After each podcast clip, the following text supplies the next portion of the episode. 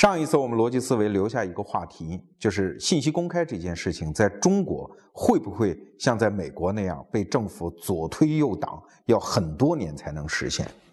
我们也讲过，任何一个社会基础制度的建设会经历这样曲折的过程。问题是，它会不会最终达到人们所期望的那种彼岸？我们都知道，《中华人民共和国政府信息公开条例》是二零零七年通过的。啊，国务院第一百六十五次常务会议，然后二零零八年五月一号就正式实施了。实施这么多年怎么样呢？我们经常会听到一些新闻说某某律师跑去某部门申请公开信息啊，然后政府部门左推右挡，似乎不太顺利。但是今天我要想说的观点就是，不管路上遇到多少艰难，有些制度性的种子一旦种下，它就会顽强的生根发芽。开枝散叶，绝对是一个不可逆的过程。这是我对中国的信息公开的一个基本的信心。那么这个信心何来呢？我们今天就说几个故事，我们来看看一个小小的理念是怎么样穿越历史的长河，完成它的壮丽的勃发的。先讲一个故事吧，这是美国刚建国初期联邦最高法院的一场博弈。呃，我们都知道，美国一七八三年这个独立战争就打完了，但是后来这个美国老革命们就回家了，说好了，英国人走了，我们可以回家去安居乐业了。后来过几年发现不行，这个国防没人管，外交没人管，说还得传承一国家呀。所以，一七八七年又召开了一次立宪会议。这个立宪会议上吵得一塌糊涂啊，还好几个月，大家关在那个费城炎热的那个夏天下面的一个小木屋里，各个州的代表在那儿吵。吵的问题呢，无非是州权大呀，还是联邦权力大呀？黑奴到底应不应该废啊？吵的都是这些问题。而有些问题，当时作为一些原则，大家都接受。比如说三权分立，啊哈，呃，说这个立法权、司法权、行政权应该分开，这个观念在。欧洲社会已经普及很多年了，所以美国人觉得，哎，这就是前提。然后，哎，国会怎么设立，总统应该怎么选举，最后还应该设一个联邦最高法院。宪法上就说到这儿，这是一个设计的非常粗疏的一种制度，没错。所以最开始的美国，像国会和总统这两波，因为呃，总统有权嘛，哎，国会有钱嘛，啊，所以这两波都弄得非常热闹。唯独这个第三支，就是这个联邦最高法院，是一个非常古怪而尴尬的部门。你说他干嘛的？哎，说审案子吧，那就审案子吧。所以最开始几任的联邦最高法院的那些法官，天天在全国巡回审案子。啊，那个时候巡回不像今天，美国上空随时飘着两万架飞机，没有啊，坐着马车，夜里要宿到那种小店啊，从这个州跑到那个州审案子，哎呀，那个苦不堪言。第一任联邦最高法官叫杰伊，他干了三年之后说实在干不下去了，说我回老家当州长去了。这个法官虽然说联邦最高首席大法官，不干了。啊，后来总统就反复求他回去干，他写封信说真不能干，说这个职业又没尊严，又没有事儿啊。然后他说完全是浪费青春，所以那个时候的联邦最高法院就是这个状态啊。在刚建国的时候不久，关于联邦最高法院争吵的最厉害的一次博弈是什么呢？关于这个法官啊上法庭要不要戴这个英式的假发。就为这种事儿在争，最后杰弗逊说说了一句话，说你看戴上那个假发，就像披着一团乱麻的老鼠。哎，这句话出来之后，所有人都不争了，说行，那就不戴吧。你看，这反而成了当时法官的大事。但是，只当这个司法权应该独立这个种子在所有人的意识种下之后，他就一定会有关键人物在关键时刻跳出来，让它开花。让它发芽。这个人是谁呢？这个人是美国联邦第四任的首席大法官马歇尔法官。呃，这就是一个非常有趣的故事了啊！它牵扯到一个在美国历史上著名的案件，叫马布里诉麦迪逊案。这件事情的缘起发生在一八零零年，这一年美国也是大选年，然后联邦党人就是号称要把联邦变得很强大的那个党啊，就竞选失败。亚当斯总统黯然下台，上台的呢是反联邦党人，美国著名的开国元勋杰斐逊啊，这个政权交替。杰斐逊呢就是周权主义者啊，就是说最好联邦权力越少越好啊，我们各州管各州的事儿。亚当斯呢是一个联邦主义者，当时美国政治斗争主要是这两派。亚当斯已经知道自己竞选失败了，这时候他的国务卿就是这个马歇尔。马歇尔这个人跟马上要接任的杰斐逊，这两个人是远房的表兄弟，但是这两个人啊，他们俩还在一个学校读的书啊，也同时是亚当斯的内阁的成员，但这两个人的政治观点截然相反，生活作风也截然相反。杰斐逊是非常奢侈，而这个呃马歇尔呢，生活是非常低调，等等等等，这个两个人的故事是非常多了。总而言之，在亚当斯临卸任的时候。他对这个国务卿马歇尔说：“说我有一个想法，我要任命你为美国联邦法院的最高首席大法官，你来替我们联邦主义者把这个摊子看住，看看有什么事儿可以做，利用司法分支的这样的一种职权来帮联邦主义看怎么样坚守自己的政治理想。”然后亚当斯在临卸任的时候，这时候马歇尔还是他国务卿啊，这两个人就干了一件事儿，就是紧急任命了一批各层级的法官，一共四十多名。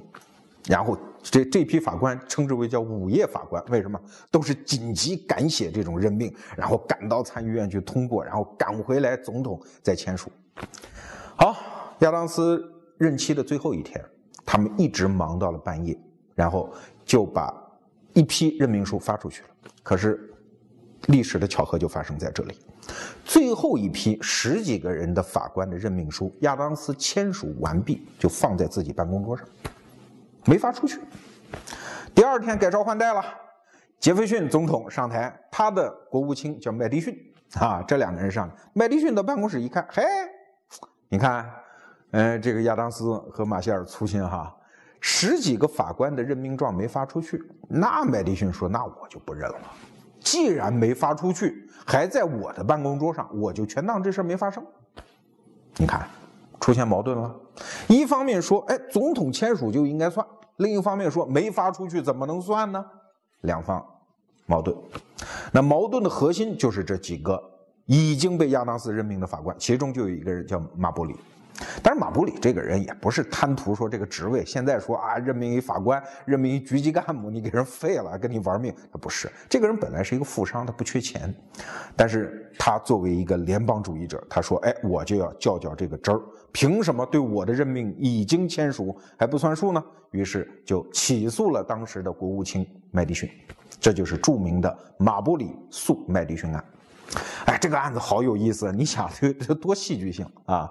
新任国务卿扣押了老国务卿的任命案，但是你别忘了，这后半部分更精彩。老国务卿现在当了最高的联邦法官的大法官，他要来审判这件案子，而他本人又是这件案子最重要的当事人，你说这有多热闹吧？那就是这个案子。那么，我们的马歇尔法官，他利用这个案子。最终会达到什么目的？他赢没赢？这就是考验他的政治智慧的时刻到了。让我们穿越回一八零零年，再去瞅一眼这位马歇尔大法官吧。当时好可怜的呀，整个亚当斯总统的班子全散了。那个时候一卸任，全回老家，砰没了，就剩他一个老人家，孤零零的在一个反对派聚集的京城里面守着一个孤零零的所谓联邦首席大法官的一个位子。而他那个时候连个办公室都没有，所以他最后跟首都规划委员会商量了半天，大家说：“哎呀，太可怜了，这个人，要不给他拨一间办公室？”国会想了半天，说：“那就把地下室有一间空房子给他吧。”一共多大呢？二十二英尺，不到五十平方米的一个房子，啊，就是他首席大法官的办公室，最高法院的法庭就全在那儿了。当时他就面对了这样一个非常戏剧性的官司——马布里诉麦迪逊案。他面对的这个局面是非常微妙的，因为作为联邦政府司法的分支，他手中既没有权，也没有钱，也没有枪，什么都没有，就是一杆笔，能写判决书。可是这个判决书写完了，要人家不认，那怎么办呢？他根本就没招啊！那个情形就像一个小孩跑到一个彪形大汉面前说：“你要怎样？”冲人喊着：“你给我让开！”人彪形大汉要是轻蔑的笑了笑就不让你怎么办呢？你没有枪，你什么都没有。那就意味着整个美国的这种三权分立的宪政体系就要推翻重来，或者要经过剧烈的整合和博弈之后，才能够重新回到一种稳态。这种政治后果是马歇尔大法官无论如何不愿意去承担的。我看过后来一个美国法案对这件事情的一个法官的反思啊，他就说，其实马歇尔当时是不愿意引起任何剧烈的纷争。因为如果引起剧烈的纷争的话，就意味着原来的宪法设计本来就有问题。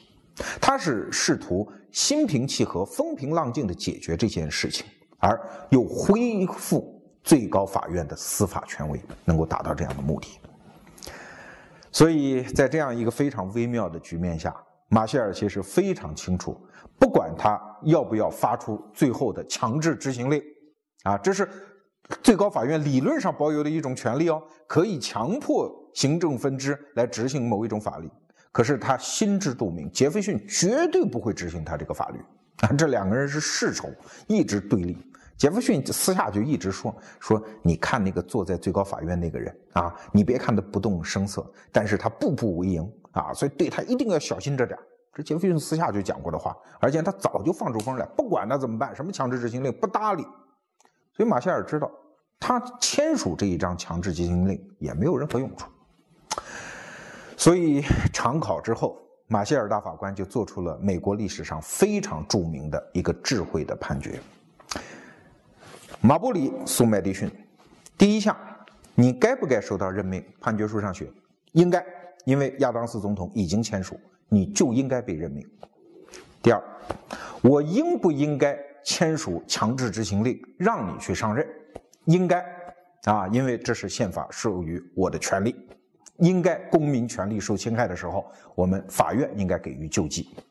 但是第三点的时候，马歇尔大法官突然一下来自来了一个大转身，他说啊，这个案子你诉错了，你就不应该到我这儿来诉，因为。开国先贤们在制宪的时候就没有授予最高法院管这些鸡毛蒜皮案的权利。我们国会虽然通过了一个法案，说授权最高法院来受理这些案件，我认为这违宪，所以国会通过的这个法律无效。你马伯里不应该找我这儿来打官司，你爱上哪儿打官司，爱上哪儿打官司，是这么一个判决结果。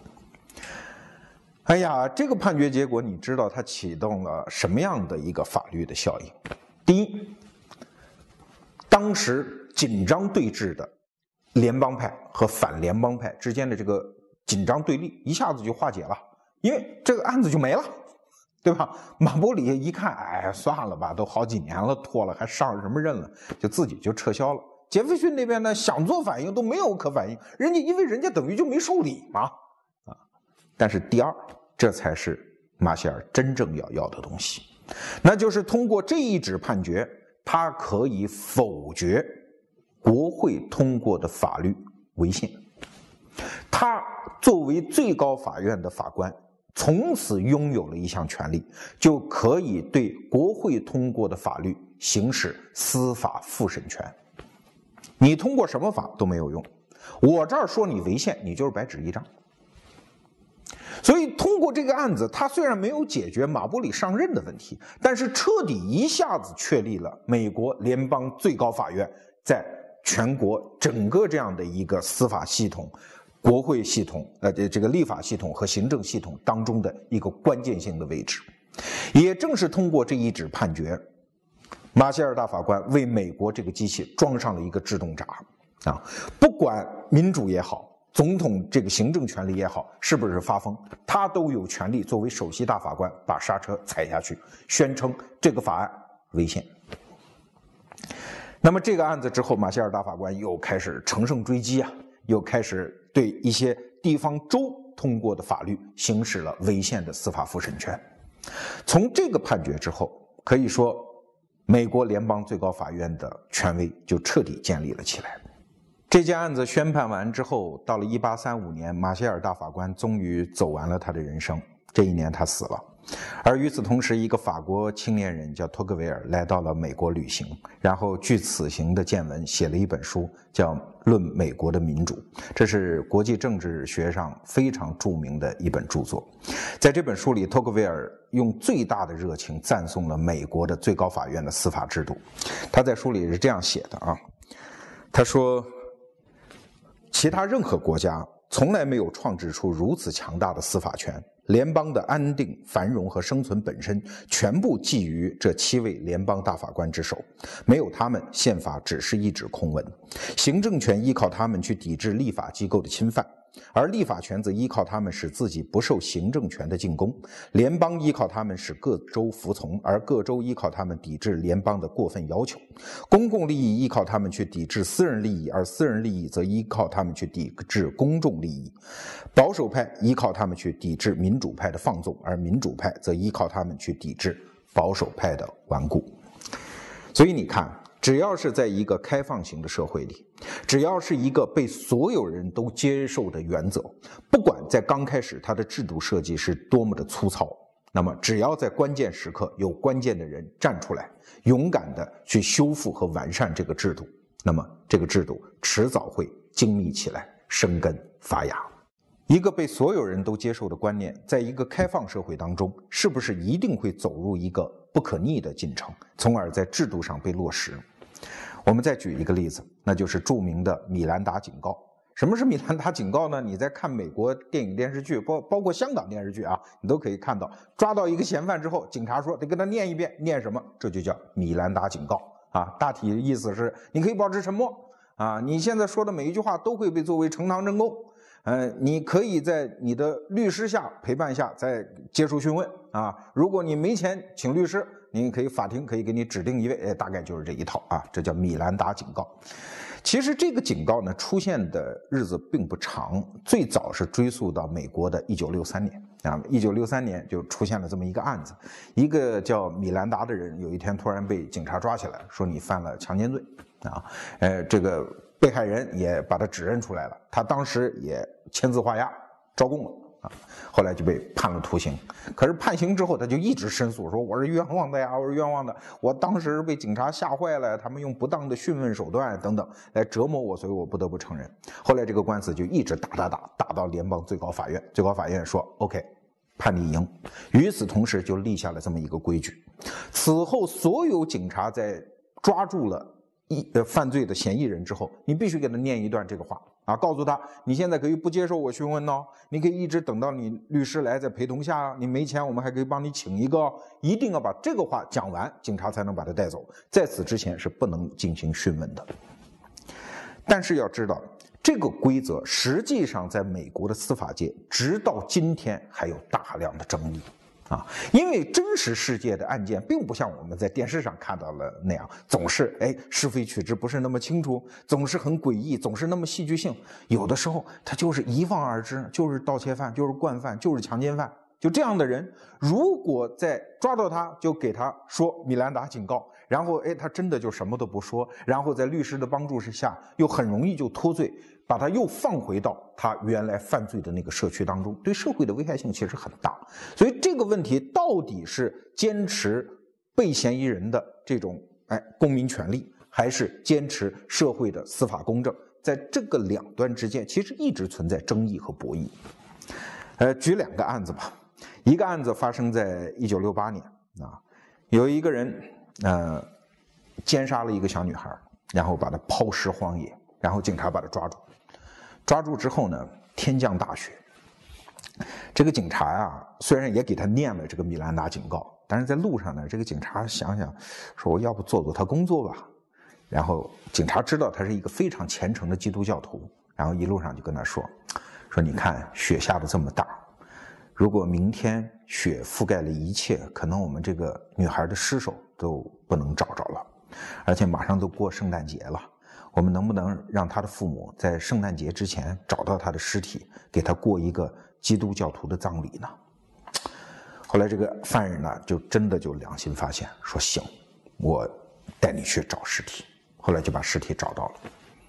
可是后来到了监狱之后，这个律师再跟他一商量，这个犯人就以这个理由说他不当讯问，啊，他在我律师没到的时候他就诱供，让我说了，所以这一段我招供的素材就不能作为证据。后来果然官司打上去之后，这一段证据就没有被采纳，这个人就被放了。这是一九六八年的一个案子。一九八零年又发生了另外一个案子啊，在罗德岛州，有一个人。